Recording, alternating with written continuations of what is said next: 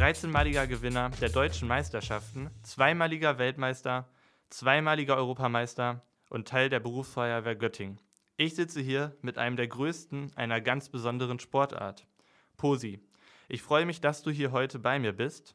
Erzähl doch mal, wer du bist und was du machst. Ja, hi. Also erstmal vielen Dank, Alexander, für die Einladung. Gehört, ja, habe ich vorher noch nichts von gehört, aber jetzt mit Sicherheit mehr. Finde ich richtig cool. Bin sehr gerne gekommen. Ja, wer bin ich? Ich bin Joachim Posans, wohne in dem wunderschönen Örtchen Badenhausen am Rande des Harzes und arbeite hier bei der Berufsfeuerwehr in Göttingen. Und du machst ja mit bei einer ganz besonderen Sportart von der Feuerwehr aus, dem Toughest Firefighter Alive. Ich weiß nicht, ob man das so sagt. ja, genau richtig. Und erzähl doch mal, was man da macht und ja. was das Besondere an dieser Sportart ist. Okay, da muss ich jetzt mal ein bisschen ausholen. Also angefangen habe ich tatsächlich mit diesem verrückten Sport. Also ich finde nach wie vor ziemlich verrückt und alle, die dann so ein bisschen mehr darüber erfahren, sagen das dann dem auch nach. Also angefangen habe ich 2001. Ein Arbeitskollege von mir hat mich darauf gebracht und er hat gesagt, hier Posi, ähm, guck mal, das wäre wahrscheinlich auch was für dich, weil er da schon gemerkt hat, okay, ich bin auch so ein bisschen durchgeknallt, so was äh, Sport betrifft, so normale Sachen habe ich auch immer gern gemacht, aber so was Besonderes habe ich echt für mich immer noch gesucht. Und ähm, dann hat er mich mitgenommen nach Mönchengladbach. Da wurde das immer ausgeführt. Der TFA, Toughest Firefighter Alive, ist natürlich auch ein echt geiler Titel, wo es sich lohnt, für drum zu kämpfen. Also härtester Feuerwehrmann der Welt. Wurde auch ganz oft gesagt, äh, Posi, du siehst aber nicht so stark aus oder so groß. Nee, nee, stark, klar, ein bisschen Kraft braucht man, vielleicht auch ein bisschen mehr. Aber hier geht es um den härtesten und nicht um den stärksten Feuerwehrmann der Welt. Das ist äh, in den wirklichen Unterschied. Und warum, das erzähle ich euch jetzt. Und zwar, der TFA ist gegliedert in vier Stationen. Die Stationen bestehen wieder in sich aus verschiedenen Aufgaben. Gestartet wird immer in voller Einsatzkleidung, also komplette Ausrüstung. War anfänglich nicht so. Anfänglich war es tatsächlich obenrum nur die Einsatzjacke, Helm und unten Turnschuh, Sporthose. Es sollte, als es entstanden ist, ähm, sollte so ein bisschen die Transparenz zwischen Feuerwehr und Sport so ein bisschen gemacht werden. Wir wollten aber, wir haben gesagt, komm, wir sind Feuerwehrleute, komplette Einsatzkleidung. Das heißt normgerechte Einsatzkleidung, wie ich sie auch im normalen Einsatz verwenden würde. Einsatzjacke, Einsatzhose, Stiefel, Handschuhe, Helm und das Atemschutzgerät. Summa summarum 25 Kilo Ausrüstung vielleicht ein bisschen mehr, je nachdem, was für ein Atemschutzgerät man hat. Teilweise ist die Maske sogar mit angeschlossen. Ne? Das ist auch nochmal deutlich schwieriger. So, wir haben vier Stationen. Erste Station steht ein großes Feuerwehrfahrzeug. Da muss ich erstmal zwei Schläuche, also B-Schläuche, das sind die großen Schläuche für die Wasserversorgung, anschließen. Dann gehe ich an das andere Ende, wo die Schläuche in Buchten liegen. Und da liegen dann Strahlrohre, wo auch Schläuche angekuppelt sind. Und dann muss ich zweimal 80 Meter ausziehen. Also 160 Meter B-Schlauch. Hört sich erstmal nicht so dramatisch an. Selbst wenn man das Video sieht, denkt man noch, naja, komm, der wird jetzt immer langsamer, aber äh, so schwer kann das nicht sein. Das ist aber richtig hardcore, eigentlich das schwer, der schwerste Teil bei dem TFA. Also die Beine werden richtig fett. Natürlich die Reibung wird immer höher, plus das Eigengewicht der Schläuche. Ähm, am Ende, ich sag mal so, ab der Mitte hat man das Gefühl, man muss so ein Auto alleine anschieben, also von null. Und dann irgendwann denkt man, man ist so im Bereich eines Kleintransporters und so kommt man dann auch in dieses Ziel nach diesen 80 Meter. Also man hat dann schon die Beine fett dann die Schläuche abschmeißen und dann muss man noch in laufender Zeit zwei B-Schläuche einrollen. Ein B-Schlauch hat 20 Meter, die muss man schön festen Kern bilden, das heißt wieder so in so einem quasi Endengang, obwohl die Beine eigentlich das nicht mehr wollen. Nochmal schön konzentrieren, sauber einrollen. Beide Schläuche müssen in eine Box passen, da ist auch nicht viel Platz rechts und links, also sie müssen sauber gerollt sein. Ich investiere ganz viel Training nur für dieses blöde, in Anführungsstrichen blöde Schläuche rollen. So, dann kommen diese in die Box rein, dann Buzzer, Time Stop. Jetzt läuft meine Uhr für meine Pause, weil alle 10 Minuten muss ich an den Start. Also je schneller ich die Station mache, länger habe ich Pause. Aber je mehr verpower ich auch meine ganze Energie. Also man, manchmal muss man auch sehen, dass man es sich vielleicht einteilt. Ich will immer noch wirklich vorne mitmischen. Das heißt, Vollgas, volles Risiko. Mal gucken, ob es nachher noch reicht, ob es der Akku nicht ganz leer ist. So, jetzt habe ich Rest von 10 Minuten. Die erste Station dauert in der Regel so Minute 20, Minute 30, je nachdem, wie das Schläucherollen läuft. In der zweiten Station geht, steht, also ist der Start eine Hammer-Schlagmaschine, das ist ein 80 Kilo Gewicht, was da drauf steht. Und das ist, muss ich mit einem Hammer eineinhalb Meter nach hinten treiben, sind in der Regel 15, 18 Schläge auf dieser Box, aber kräftige Schläge. Auch die brauchen eine gute Technik, sonst sind das schnell mal 30 Schläge. Dann wird der Hammer sauber abgelegt. Dann hat man einen Schaumittelkanister, also einfach nur ein Gewicht von 20 Kilo. Da muss man ein paar Hindernisse überwinden, durch so eine kleine Röhre äh, durchklettern, wo man sich ganz klein machen muss. Dann wieder über so eine Pylone rum, durch die Röhre zurück, Kanister abstellen. Dann muss man an einen Dummy, also Personenrettung wird da simuliert. Das ist ein 80 Kilo ähm, Dummy, der am Boden liegt. Den beuge ich einmal nach vorne, gehe von hinten durch den Dummy durch, quasi in so einem Evakuierungsgriff. Na, dann schleppe ich diesen Dummy über eine Strecke von 70 Meter, lege den Dummy wieder ab, dann lege ich das Atemschutzgerät ab, das habe ich ja die ganze Zeit noch mit auf, dann laufe ich Strecke von 50 Meter zu einer Eskaladierwand, die ist drei Meter hoch, da hängt ein Seil oben drüber. Da gehe ich dann dran, ziehe mich an diesem Seil über diese Wand rüber, kletter hinten wieder runter, Buzzer drücken, Ende der Station 2. Auch hier eine Länge von circa zwei Minuten im Vollgasmodus. Spätestens jetzt merkt man, wie gut man trainiert hat, weil die Beine wollen dann auch nicht mehr so wirklich sich erholen. Das ist die große Kunst beim TFA. Kommen wir bestimmt noch später zu. So, jetzt Station 3. Ich habe wieder Rest von 10 Minuten. Pünktlich nach diesen 10 Minuten gibt es den Start vom Schiedsrichter. Wird natürlich alles engmaschig kontrolliert, überwacht. Mache ich Fehler, stelle die Kanister unsauber ab, etc. Gibt es überall Strafsekunden. Station 3 startet mit Leiterteilen. Da stehen, liegen auf dem Boden zwei Steckleiterteile. Ist einfach auch wieder was aus dem typischen Feuerwehreinsatzgeschehen. Die nehme ich auf, muss sie an die Wand stellen, auch wieder in einem entsprechenden Winkel, da sind extra Markierungen am Boden, dass die auch sauber abgestellt sind und nicht umkippen können. Dann nehme ich zweimal 15 Kilo Kanister, wieder Schaumittelkanister, da geht es wieder darum zu simulieren, Material nach oben schaffen und muss einen Gerüstturm zweieinhalb Etagen hochgehen, stelle diese Kanister sauber ab.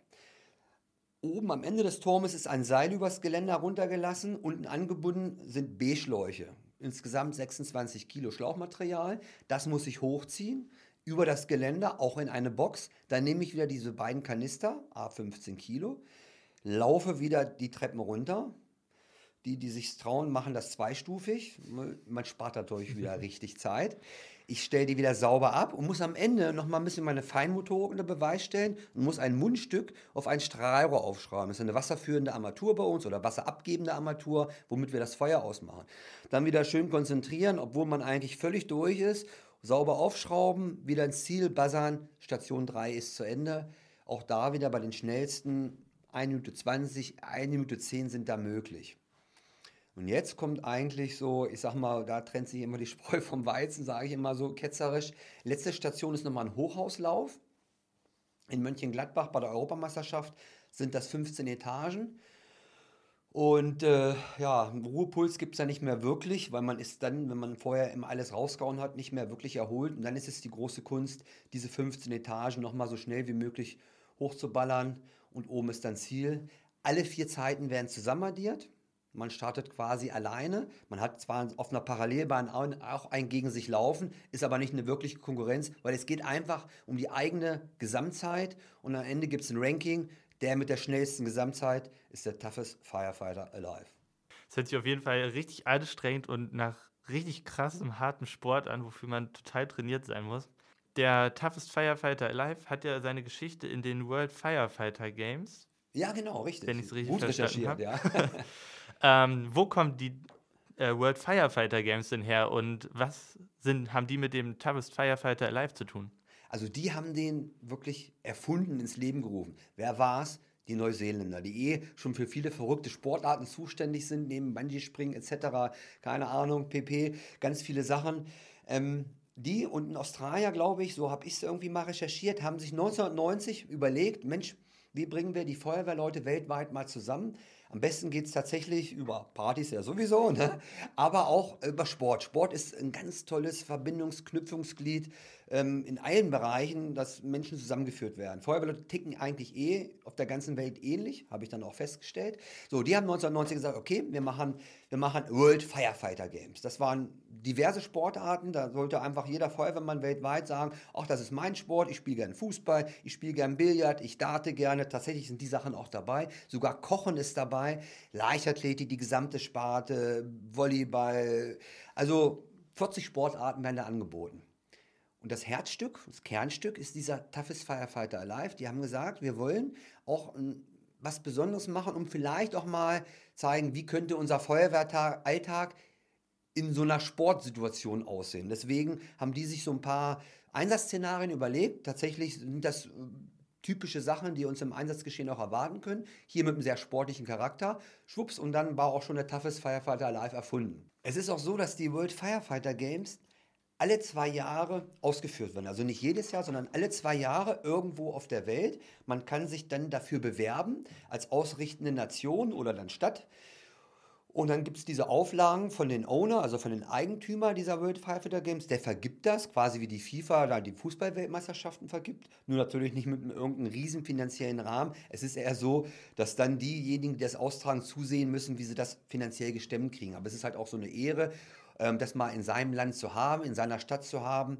Ähm, angefangen haben die mit knapp 1000 Feuerwehrleuten, die daran teilgenommen haben. Zu Spitzenzeiten waren wir dann über 6000 Feuerwehrleute weltweit. Und leider hat dann ähm, gab es gewisse ähm, also, äh, ja, Schwierigkeiten, sage ich mal, unter den Eigentümern, dass das ein paar Jahre ausgefallen ist.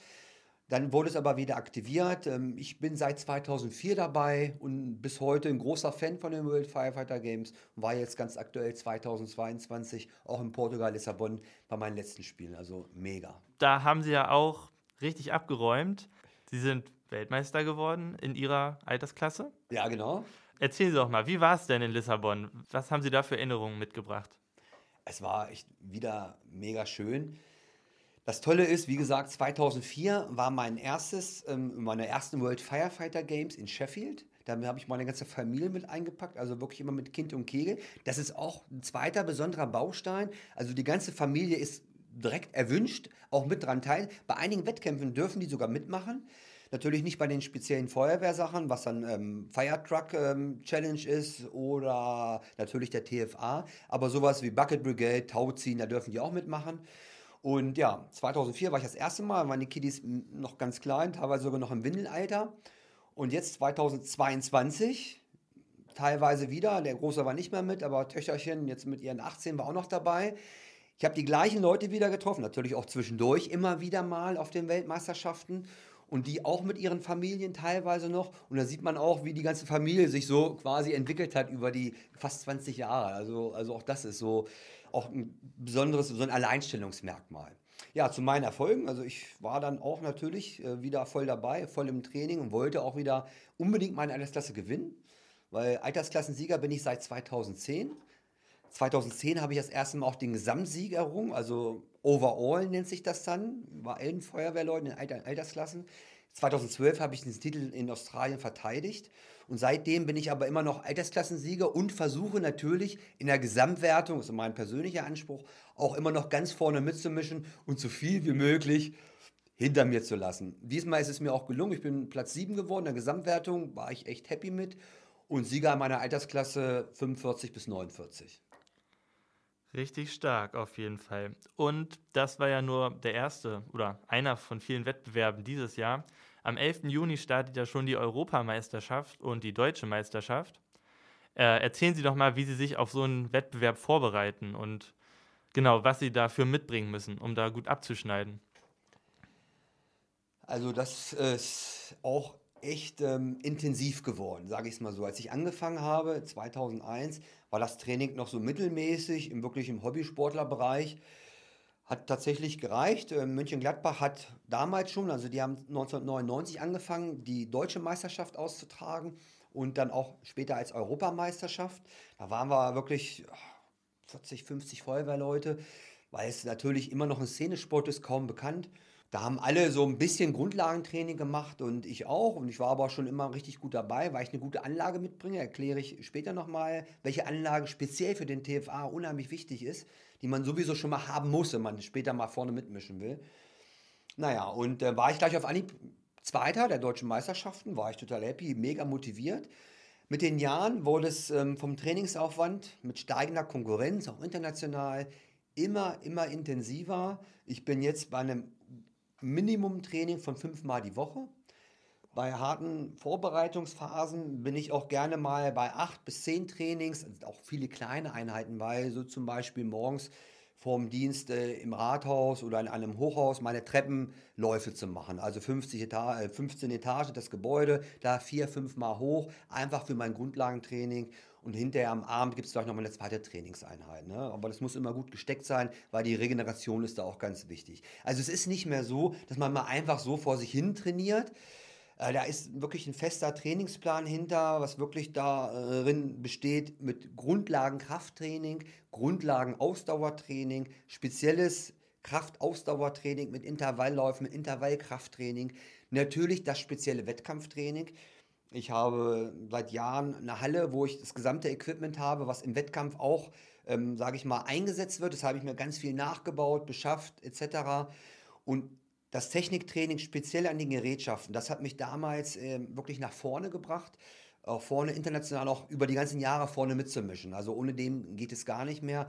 Dann habe ich sogar ein eigenes Workout entwickelt, weil auch wir haben dann Tipps bekommen, natürlich von anderen Sportarten, auch von Zehnkämpfern, auch von Sportwissenschaftlern, die gesagt haben, pass auf, so und so könnt ihr euer Training aufbauen. Habe ich alles ausprobiert festgestellt, mein eigenes Konzept war dann doch besser, weil der TFA so ganz speziell ist in seinen Anforderungen. Und ähm, dadurch ist dann ein eigenes Workout entstanden mit einer Fortsetzung. Das wurde dann in einem Buch verfasst und so weiter. Also wirklich ähm, ja, speziell. Was muss man mitbringen an Eigenschaften? Die Eigenschaften einer, eines bedingungslosen Quälens sich selbst. Also im Training schon, im Wettkampf sowieso. Also du musst an solche Grenzen reingehen, wo du wo du eigentlich nicht ran willst. Das tut wirklich richtig weh. Also bei mir waren einige Wettkämpfe dabei. Wenn ich dann am Ende von einem Hochauslauf oben war, da war ich so anaerob, also wirklich so übersäuert in der Muskulatur, dass die Schmerzen eine halbe Stunde wirklich in den Beinen geblieben sind. Also das würde ich auch nie einem empfehlen, weil da sagen natürlich viele Außenstehende, ah, Leute, was du da machst, ist aber schon ungesund.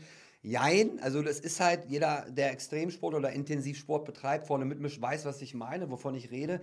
Also du musst an solche Grenzen rangehen, um die Big Points zu setzen, weil am Ende, wir reden von Gesamtzeiten bei dem Wettkampf von sechseinhalb, sieben Minuten, am Ende unterscheidet sich in wenigen Sekunden nur. Ne? Und da musst du um jede Sekunde in jeder Disziplin kämpfen und da musst du wirklich voll reingehen. Ich habe mich teilweise wirklich übergeben nach den Wettkämpfen. Ne? Also wirklich so, dass der Körper dann auch wirklich gesagt hat, pass auf, das war jetzt ein bisschen zu viel. Ja, wir hatten mal so einen Leitspruch, ne? wer nicht gekotzt hat, hat nicht alles gegeben. Ne? Also da muss man dann schon aufpassen, klar, aber es ist tatsächlich passiert. Und die Bereitschaft musst du auch schon immer wieder mal im Training bringen. Nicht ganz so, aber diese Bereitschaft, wirklich in diesen anaeroben Bereich voll reinzutrainieren. Und das ist auch meine persönliche Philosophie wir reden von Leistungssport. Also ich sage jetzt nicht Breitensport, da würde ich immer sagen, gesundheitsorientiert, Leute, ne, kommen wir vielleicht auch noch mal zu, was ich dafür Tipps geben würde. Aber vom Leistungssport, das wird mir jeder andere Leistungssportler bestätigen, du musst beim Training immer mal wieder voll reingehen, wirklich richtig reingehen. Sonst kannst du es im Wettkampf nicht abrufen. Weil da kommt extrem diese mentale Komponente dazu. Der Körper fängt relativ schnell an, was auch gut ist, dir zu signalisieren, Alter, hier ist deine Grenze, nicht weiter aber er behält sich eine Reserve. Ne? Das ist so die Extremsituation. Jeder kennt einen, der mal eine Situation gehabt hat, die ihn privat so gestresst hat, Adrenalinschub hoch pur und er sagt hinterher, Alter, ich weiß nicht, wie ich das geschafft habe. Das ist die Grenze, die ich meine. Man kommt dann in solche Bereiche rein, von denen man nicht wusste, dass man über solche Leistungen noch verfügt.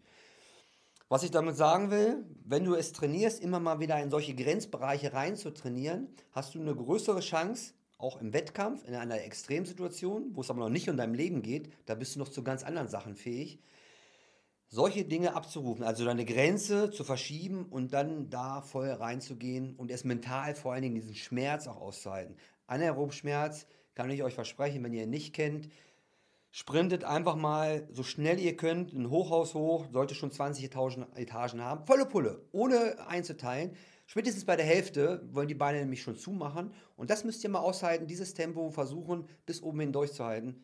Glaubt es mir, ihr werdet jetzt vorher aufgeben. Dann wisst ihr, was ich damit meine. Also diesen Schmerz aushalten, diesen Anaerob-Schmerz, ähm, das ist so, also das Quälgehen, so nenne ich es, das muss man besonders ausgeprägt haben, um da vorne mitzumischen. Du hast es gerade schon angesprochen. Man braucht eine super mentale Einstellung gegenüber diesem Wettbewerb. Trainierst du die auch? Also kann man das trainieren, diese Mentalität, diesen unbedingten Willen? Ähm, machst du dafür irgendwas oder ist es einfach so tief in dir drin, dass du unbedingt der Beste sein willst in diesen Wettbewerben, dass, du, dass es von diesem mentalen Anspruch gar nicht mehr viel benötigt?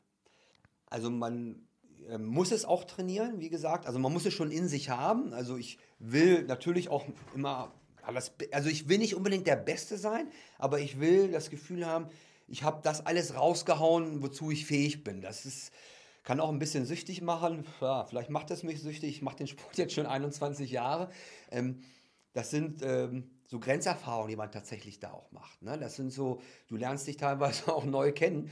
Ähm, wenn du es schaffst, in solche Bereiche reinzugehen und diese, diesen, diesen äh, Anaerobschmerz auszuhalten, am Ende im Ziel, erstmal willst du nicht mehr, aber wenn du dich davon erholt hast, natürlich Endorphine pur auch. Auch das sagt man ja bei Sportlern, macht ja auch so ein bisschen süchtig. Ich finde es immer noch im positiven Sinne, also ich bin sozial noch nicht ausgegrenzt, muss man auch aufpassen, dass man es da nicht übertreibt.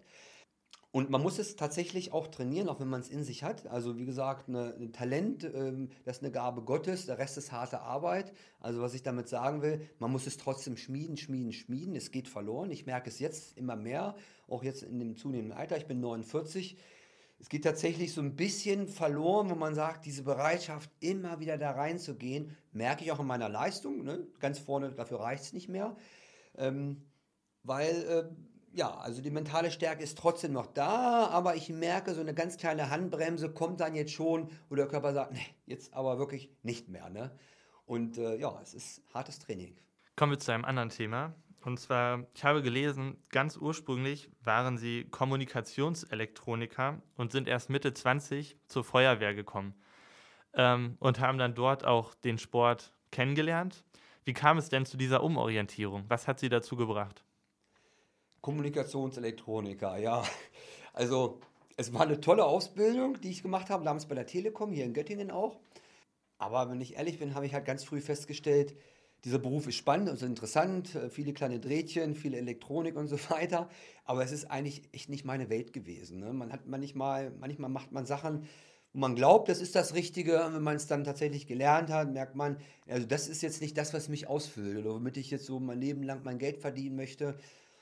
Und ähm, dann bin ich äh, zu dem Beruf Feuerwehrmann tatsächlich eher zufällig gekommen. Ein Bekannter von mir, auch Motorradfahrer. Wir haben so eine Motorradklicke gehabt, da bin ich dann auch mitgefahren und er ist mit seinen äh, Berufsfeuerwehrkollegen gefahren. Ich habe mich da eingeklinkt, abends zusammengesessen und die haben so ein bisschen von ihrem Berufsalltag erzählt und dann meine Augen und Ohren immer größer geworden und da habe ich mir gedacht, Mensch, ich habe nie freiwillige Feuerwehr gemacht, aber irgendwie klingt das echt spannend, interessant. Technik, äh, Arbeiten im Team, nie zu wissen, was man eigentlich vielleicht äh, so äh, am nächsten Tag macht oder was einem erwartet im Dienst. Ne? Klar hat man Rahmendienstplan, bla bla bla.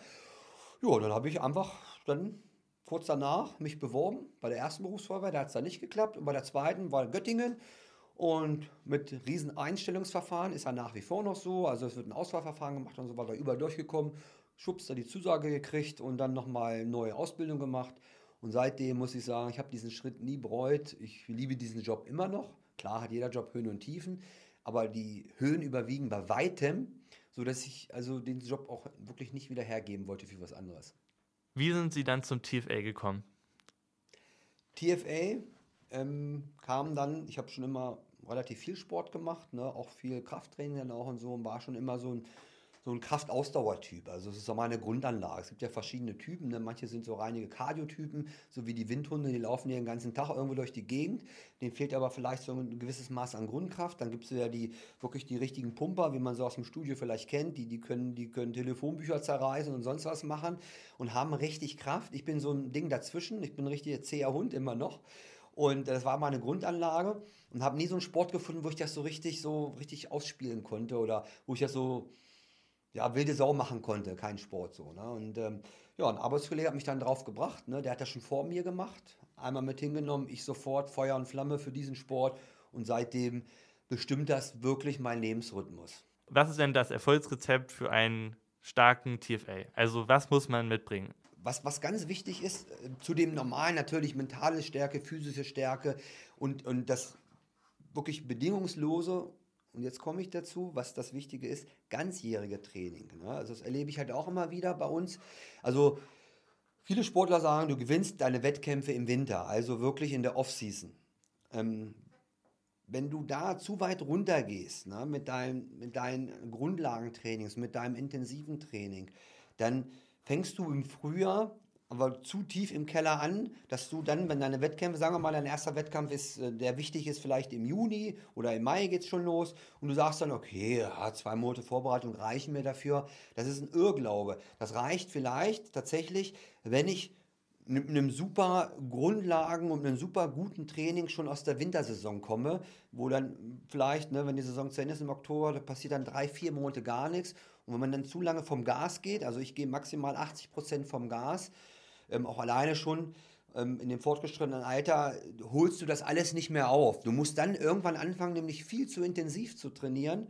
Die Regenerationszeiten stimmen nicht mehr, die Überlastungen, die sind schon vorprogrammiert. Und dieses Trainingslevel zu erreichen, was ich dann haben will im Mai, im Juni, ne, ähm, erreiche ich dann nicht mit der, mit der Brechstange. Ich muss vorher schon wirklich eine gute Basis haben. Ich sage immer, ich muss ein gutes Training haben, um mein wirkliches Training vernünftig machen zu können. Habe ich keine gute Vorbereitung für meine intensiven Trainings, kann ich meine intensiven Trainings nicht intensiv machen. Und wie ich es vorher schon gesagt habe, dann kann ich nicht in diese Bereiche reintrainieren, die ich im Wettkampf brauche und da abrufen möchte. Und gibt es ein Ritual, das Sie vor oder nach einem Wettkampf durchführen und genau, was Sie so begleitet hat und was Sie sich so angeeignet haben? Also hör mir auf mit Ritualen. Das kann einen verrückt machen und jeder, der jetzt äh, das sich anhört oder zuhört, kann ich nur sagen, Rituale sind bis zum gewissen Grad gut. Ich habe auch welche gehabt. Ich erkläre jetzt gleich ein paar Beispiele. Aber man muss aufpassen, dass man nicht zur Geißel seines Rituals wird. Also, ich spule mal zurück. Bis 2010 habe ich unheimlich viele Rituale gehabt, war vor, gerade vor dem TFA, weil ich wusste, oh, das tut gleich wieder richtig weh und das muss jetzt auf den Punkt passen und deutsche Meisterschaft, Europameisterschaft, jetzt kommt es drauf an. Es ging sogar so weit, dass die richtigen Socken da liegen mussten. Ne? Das sind die Socken, die ich dann schon dann und dann mal genommen habe und die muss ich anziehen und das muss alles passen und ich muss erholt sein. Das richtige Getränk muss dabei sein. Und, äh, Kohlensäure aber nicht mehr zu viel, schon leicht durchgeschüttelt, wieder rausgelassen. Ja, ich könnte ja Medium nehmen. Nein, es musste das sehen. Also äh, man kann sich da verrückt machen. Ne? Das hatte ich auch so ein bisschen. Ne? Und ähm, man ist dementsprechend viel zu nervös dann immer vorher. 2010 mein allerwichtigster Wettkampf, Weltmeisterschaft in Südkorea, in Daegu. Wir hatten eine Außentemperatur von knapp 40 Grad bei 90 Prozent Luftfeuchtigkeit. Das war Mitte August. Äh, wie gesagt, Einsatzkleidung. Und ein ähm, paar Kumpels von mir, also ein Kollege von mir und ein ganz starker weiterer Konkurrent, die haben schon vorgelegt. Richtig gute Zeiten. Und ich war am nächsten Tag dran. Also der Wettkampf geht über mehrere Tage. Und ich sage, ach du Scheiße, das war richtig geil, was die abgelegt haben. Und ich wollte hier eigentlich auch gewinnen. Dann habe ich versucht, die Nacht irgendwie früh zur Ruhe zu kommen, weil ich super gut erholt bin. Und ich war so aufgeregt, ne, aufgrund meiner ganzen Geschichte auch. Und ähm, ich habe in der ganzen Nacht kein Auge zugemacht. Also von Erholung brauchen wir gar nicht reden, von gut ausgeschlafen. Und dann bin ich immer wieder aufgewacht und gesagt, oh nein, du musst doch schlafen, du musst doch schlafen. Ich glaube, summa summarum ist eine Stunde Schlaf zustande gekommen. Ne? Ihr kennt es vielleicht auch von Prüfungen etc. Ich dann nächsten Tag dran und äh, meine Frau auch, uh, und ich sage, ja, ne? So, letztendlich habe ich meinen besten Wettkampf ever hingelegt. Das lief wie am Schnürchen. Selbst die letzte Station, die da unverhältnismäßig hoch war, das waren über 30 Etagen, die wir dann hochlaufen mussten, war eigentlich das Steckenpferd von dem tschechischen Konkurrenten. Und ich habe diesen Wettkampf gewonnen, bin das erste Mal World Champion geworden, aller Klassen, also overall. Und ähm, seitdem habe ich ganz viele Rituale abgelegt. Und ich weiß, wenn du gut vorbereitet bist, und das war ich, ich und das konnte ich mir nicht vorwerfen, wollte ich mir nicht vorwerfen, nicht bei dem wichtigen Wettkampf, dann ist alles andere absolut sekundär. Du wirst es abrufen können. Und darauf verlasse ich mich seitdem und ich bin viel, viel entspannter. Ähm, 2012, als ich den Titel verteidigt habe, haben alle große Augen gekriegt, eine halbe Stunde vor meinem Start. Warum ob, war alles durch. Also ich war in der Phase, wo ich eigentlich in meinen Tunnel reingehe, also das rechts und links abschirme und mich nur noch konzentriere. Dann sollte ich nochmal ein Interview führen. Habe ich gesagt, na klar, habe ich nochmal eine Viertelstunde Interview geführt, dann meinen Wettkampf gemacht und den Titel verteidigt. Also es läuft dann. Und seitdem handhabe ich das so. Welche Rituale ich noch habe, ist natürlich ganz klar den Wettkampf, also gutes Grund, also gute Aufwärmphase, die aber relativ früh machen. Das muss nicht unmittelbar davor sein. Ich bin meistens schon eine Stunde vorher mit einem durch. Die Muskulatur war einmal richtig schön warm, war auch kapillar durchblutet. Gehe ich dann eine halbe Stunde vorher, gehe ich dann nochmal im Kopf den kompletten Wettkampf durch, alle einzelnen Stationen, jeden Handgriff Und dann gehe ich eigentlich in meinem Tunnel, also geistig, ne, ich brauche auch keine Kopfhörer oder so, um mich da irgendwie abzuschirmen. Für mich steht das dann alles und dann gehe ich an den Start. Klar ist man dann noch aufgeregt, ne? auch also jetzt nach tausenden von Wettkämpfen gefühlt, bin ich immer noch aufgeregt, aber positiv aufgeregt. Ne? Ich weiß, sobald der Gong gefallen ist, läuft das meiste im Automatismus ab. Sie haben ein Buch über Ihre Erfahrungen geschrieben, über Ihren Sport, den Sie machen. Wie kamen Sie denn dazu, als Feuerwehrmann auf einmal Autor zu werden? Auch witzig, auch ein Zufall. Also so einige Sachen sind echt vom Zufall geprägt. Es hat mich ein Verlag angesprochen.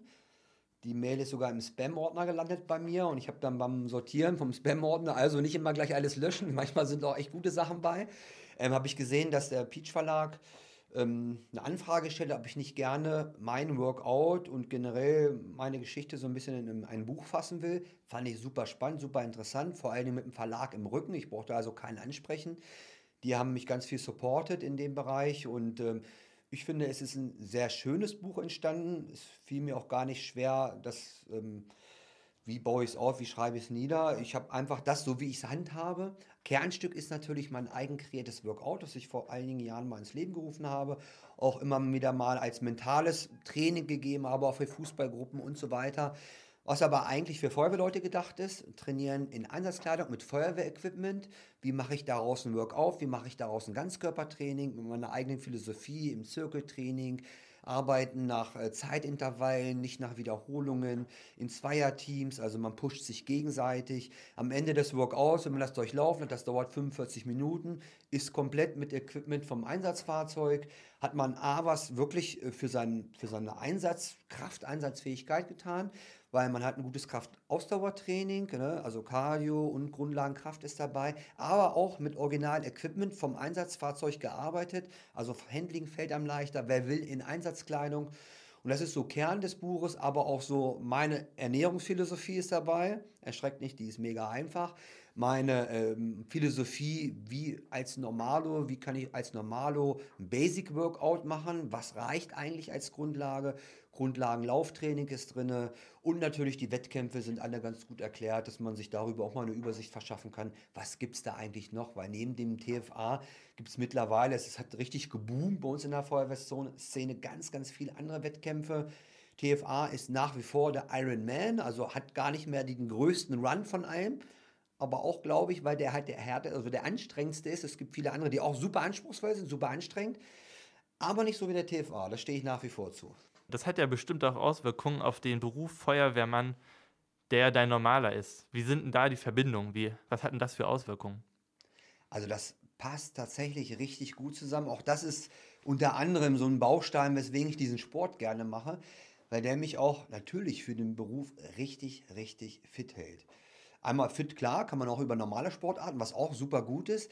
Aber dadurch, dass wir bei unserem speziellen Wettkampf in kompletter Einsatzkleidung starten, sogar mit äh, Atemschutz, Maske auch aufgesetzt, hat es diesen zweiten großen mentalen Vorteil, dass ich das sowas von gewohnt bin, immer in voller Montur und in der Einsatzkleidung, weil ich auch ganz viel so trainiere, ähm, auch zu arbeiten, dass wenn ich dann passiert ja bei uns gerade in Göttingen auch nicht täglich, dass wir unter Atemschutz arbeiten. Natürlich haben wir immer wieder mal auch unsere, unsere Feuer, auch größere Einsatzstellen. Und, ähm, aber man ist nicht immer unter Atemschutz. Ne? Und ähm, bei mir ist das sowas von Routine und, und, und Selbstverständnis. Sobald ich die Maske aufhabe und in kompletter Montur bin, ist das für mich null Handicap. Ich habe das Gefühl, das ist so mein, mein Schlafanzug-Gefühl. Ne? Also wenn man abends gemütlich auf der Couch sitzt, man fühlt sich darin wohl, man ist in keinster Weise eingeschränkt oder gehemmt. Das bringt einen auch für den Beruf natürlich deutlich weiter ähm, und ein Stück Sicherheit. Ne? Also schon ein Stück Sicherheit, wo man gut vorbereitet ist. Ganz klar. Sie sind ja jetzt Extremsportler, aber können Sie denn auch Tipps für Normalos geben? Also für Leute wie ich und viele von euch Studierenden wahrscheinlich auch, die jetzt nicht jeden Tag Sport machen, sondern mal hin und wieder. Was gibt es denn da für Tipps, die Sie uns mit auf den Weg geben können? Ja, die habe ich auch, auch in dem Buch ganz, ganz einfach ähm, verfasst den meisten gefällt es, glaube ich, nicht mehr. Das ist halt, also so eine Philosophie oder was ich jetzt so gemerkt habe, ne, durch Social Media ähm, äh, gibt es natürlich ganz viele Insta, Influencer, Stars, die natürlich das extrem thematisieren, extrem pushen in der Wichtigkeit, in der Richtigkeit, wie, was, wann genau richtig gemacht werden muss, das ist mega falsch, nur so ist es richtig.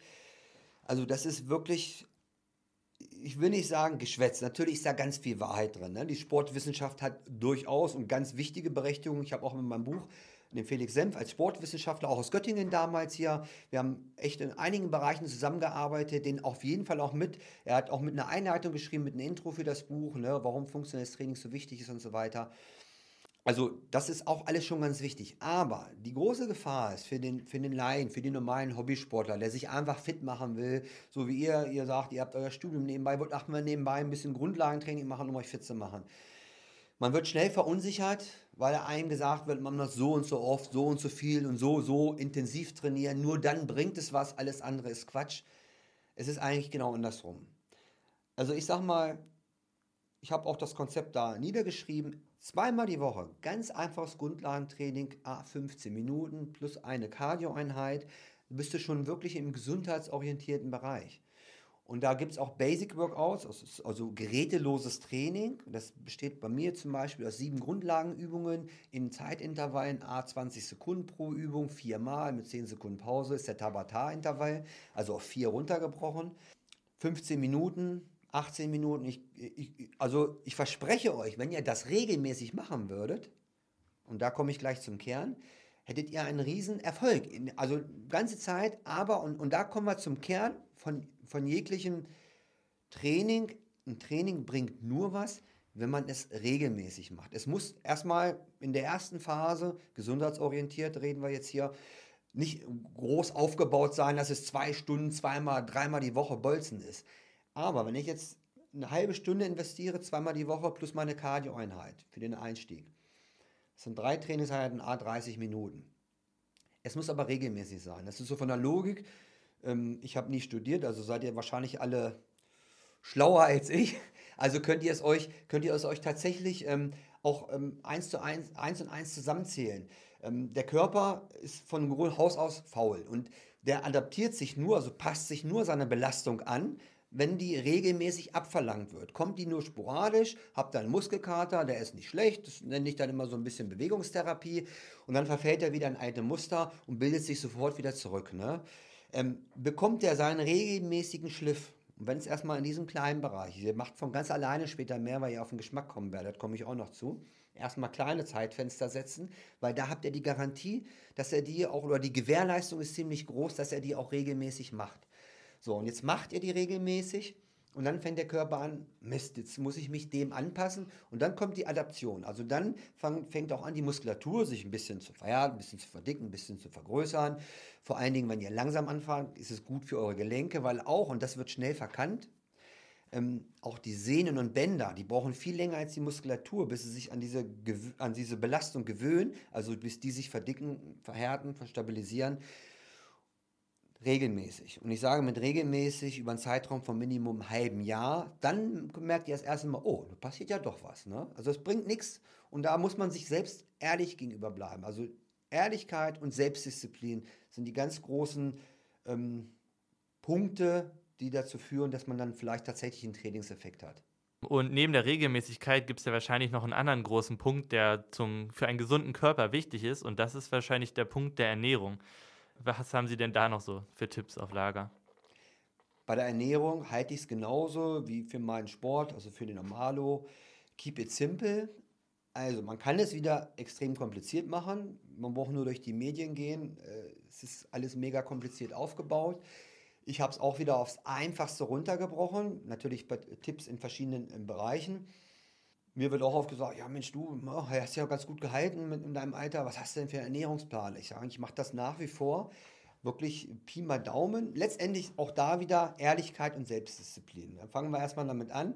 Wenn ich jetzt übergewichtig bin, klar ist das Missverhältnis mit den Kalorien, die ich zu mir führe und dem und die, die ich eigentlich wieder verbrenne, nicht, ist ein Missverhältnis entstanden. Sonst hätte ich ja nicht zu viele Kilos, ist ja ganz klar. Ne?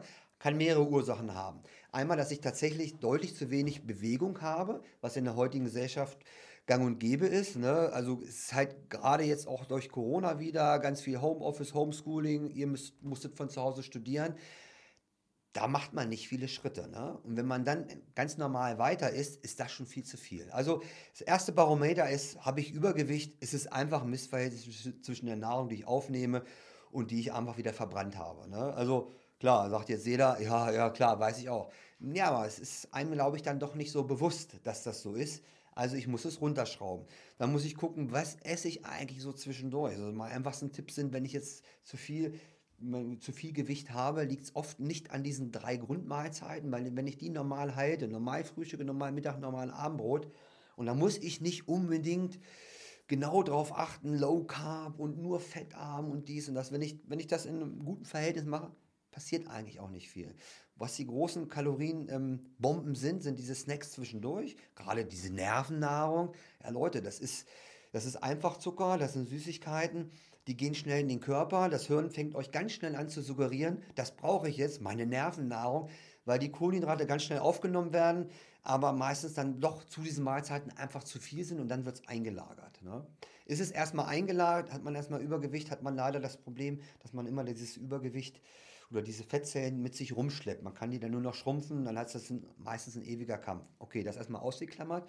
Ähm, also, diese Snacks zwischendurch weglassen, das ist ein großer Killer. Und der zweite große Killer sind die Getränke. Also geht weg von Süßgetränken, wirklich. Also das, ist, das sind Kalorienbomben pur. Wasser oder Süßgetränke, meinetwegen Zero, auch alles gut. Ne? Dann aber wirklich nicht auch Säfte haben viele Kalorien, wird oft unterschätzt. Apfelsaft, Orangensaft hat fast genauso viel Kalorien wie Coca-Cola. Ne? Also hat zwar Vitamine, positives Fruchtzucker, aber es ist dann auch wieder zu viel. Ne? Also normale Mahlzeiten und alles verhält sich im normalen Level und denkt an eure Bewegung, wenn ihr euch mehr bewegt. Also kommen wir wieder ein bisschen zum Sport, das kombiniert, habt ihr höheren Grundstoffwechsel und dann passt das in der Regel auch sehr schnell mit der Kalorienbilanz. Ja, Posi, vielen Dank, dass du heute da warst. Es hat mich mega gefreut. Ich fand es mega interessant, mit dir zu reden. Es war ein sehr inspirierendes Gespräch. Dir noch ganz viel Erfolg für deine anstehenden Wettkämpfe. Ich wünsche dir nur das Beste und macht's gut. Ja, vielen Dank. Vielen Dank für die Einladung. Ciao, ciao.